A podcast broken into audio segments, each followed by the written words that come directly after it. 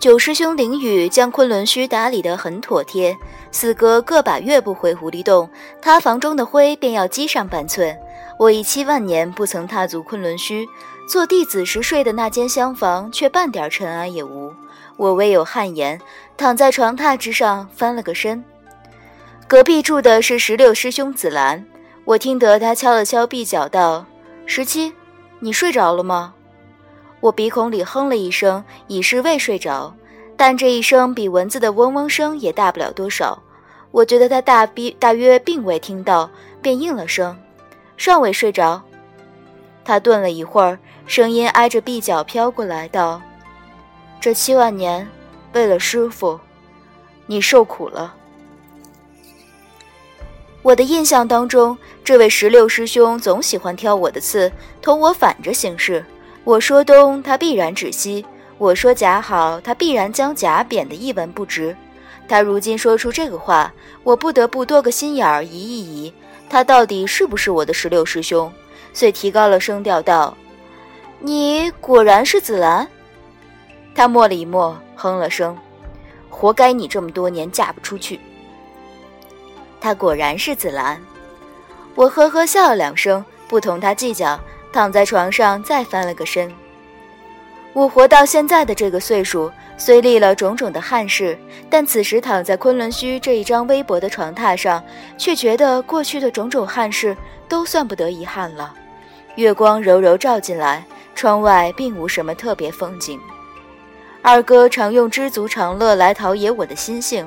我从前不晓得什么叫知足，觉得知足不如善能忘乐。过日子过得稀里糊涂，颠三倒四。如今我晓得了，善忘不过是欺瞒自己来求得安乐日子。知足却能令人真正放宽心，真正放宽心了，这安乐便是长久的安乐了。揣摩透了这个，一时间我觉得自己圆满的很，迫不及待想说给夜华听一听。但此时的夜华大约听不懂我说的这些。这个时辰，他约。他大约正满周岁了吧？嗯，不知他满周岁时会是个什么模样？那眼睛是像他现在这样寒潭似的吗？那鼻子是像他这样的高高挺挺吗？嗯，不晓得和团子长得像不像？我想了许多，渐渐的睡着了。墨渊回来这件大事，不知怎的传了开去。第二日一大早，天上飞的，地上爬的，凡是有些灵根的，都晓得远古掌月司战的上神回来了。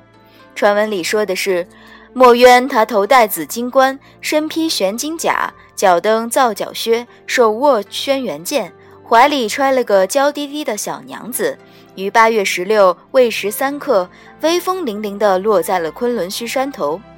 墨渊他昆落在昆仑虚山头上时，沿着昆仑虚的长长一道山脉，全震了三震，鸟兽们皆仰天长鸣，水中的鱼龙们也浮出来惊喜落泪。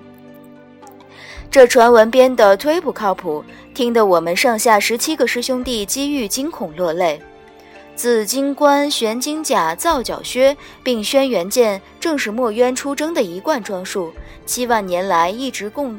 供在昆仑虚正厅中，供我们做弟子的瞻仰。那娇滴滴的小娘子，我同四哥琢磨了许久，觉得指的大约是不才在下本上神我。这么个不像样的传闻，却传得八荒众神人人皆知，于是，一波接一波的前来朝拜。墨渊他本打算回昆仑虚的第二日便闭关休养，如此生生将日子往后顺了好几日。来拜。来朝拜的小神仙们全无甚特别，有的被大师兄、二师兄带到墨渊跟前说几句话，有的便只在前厅喝两口茶，歇歇就走了。只第三日中午来的那个青年有些不同寻常。这个青年穿一身白袍，长得文文秀秀的，面上也挺和顺。墨渊见着他时，冷淡神情微怔了一怔。白袍青年得以窥见墨渊，却并不拜参参拜行礼，只挑了一双桃花眼，道：“许久不见上神，上神精神依旧。众引此番来昆仑虚，只因昨夜姐姐与我托梦，让我捎句话给上神。我姐姐……”他笑了笑，道：“她说她一个人孤寂的很。”我招了近旁七师兄身边伺候的一个童子过来，令他过去给那白袍的重隐添一杯茶水。墨渊没说话，只撑了腮，淡淡靠着座旁的扶壁。折颜瞟了墨渊一眼，朝仲隐和善道：“重隐小弟，你这可是在说笑了。你姐姐她已灰飞烟灭十来万年了，又怎能托梦于你？”重隐和气地弯了弯眼角，道。折颜上神委实错怪仲隐，仲隐果真是来传姐姐的话，没半点旁的意思。我本不愿费这个神，只是见梦中姐姐实在可怜，有些不忍。今日才上的昆仑虚，折颜上神说仲隐的姐姐灰飞烟灭了，是已不能托梦给仲隐。可座上的墨渊上神当初也说是灰飞烟灭了，如今还能回得来？我姐姐她虽灰飞烟灭。魂都不晓得散在哪里了，托个梦给我，又有何不可呢？话毕，矮身施了个礼，自出了正厅。待那叫仲隐的出得正厅，折颜念了句佛。墨渊从座上下来，没说什么，踱去后院了。我抬脚想过去瞧瞧，被折颜拦住了。二师兄苦着一张脸凑过来，师傅就这么走了。若还有仙友来朝拜，该当如何？折颜惆怅地望了望天，道：“都领去前厅喝茶吧，喝够了送出去便是。呃，茶叶还够不够？”我算了算，点头道：“很够，很够。”我一向觉得我的师傅墨渊，他是个有历史的人，一切都有丁有某。师傅他果然是个有历史的人。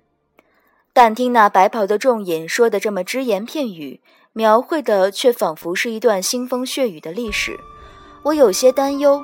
本着做弟子该尽的孝道，打算将前厅的小神仙招待完了，便去墨渊的厢房中宽慰宽慰他。是夜，待我敲开墨渊的房门，他正坐在一张古琴跟前沉思，晕黄的烛光映得他面上神色略显沧桑。我立在门口愣了愣，他一双眼。从古琴上头抬起来，淡淡笑道：“站在门口作甚？进来吧。”我默默蹭过去，本意是前来宽慰他，憋了半日，却一句话也没憋出来。话说他的那桩事，我其实一星半点儿也不明了，但听那白袍青年的说法，躲不过是一段风月伤情。倘若是段风月伤情，若要规劝。一般需拿句什么话做开头来着？我正想得入神，耳中不易钻进几声零落琴音。墨渊右手搭在琴弦上，随意拨了拨，道：“你这个时时走神的毛病，真是数万年如一日。”我摸着鼻子笑了笑，笑罢凑到他近旁，拿捏出亲切开解的口气：“师傅，人死不能复生，那仲隐大约也是在挂念亲姐。”你却别放在心上。他微怔了怔，低头复随意拨弄了三两下琴弦，才淡淡道：“你今夜过来，只是为的这桩事。”我点了点头，琴音缭乱处戛然而止。他抬头，一双眼瞧过来，瞧了我半晌，却问了个毫无相关的问题。他问的是：“你对他？”可是真心。我反应了半天，才反应过来，他问的是夜华。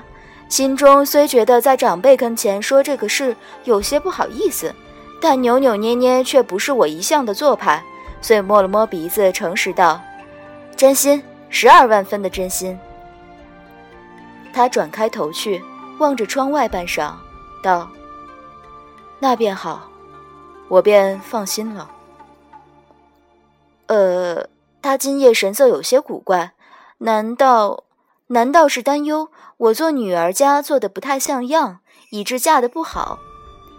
我想通了这个道理，喜滋滋安抚他：“师傅不必忧心，夜华他很好，我们两个情投意合，我对他真心，他对我也是一样的。”他仍没回头，只淡淡道：“夜深了，你回房歇着吧。”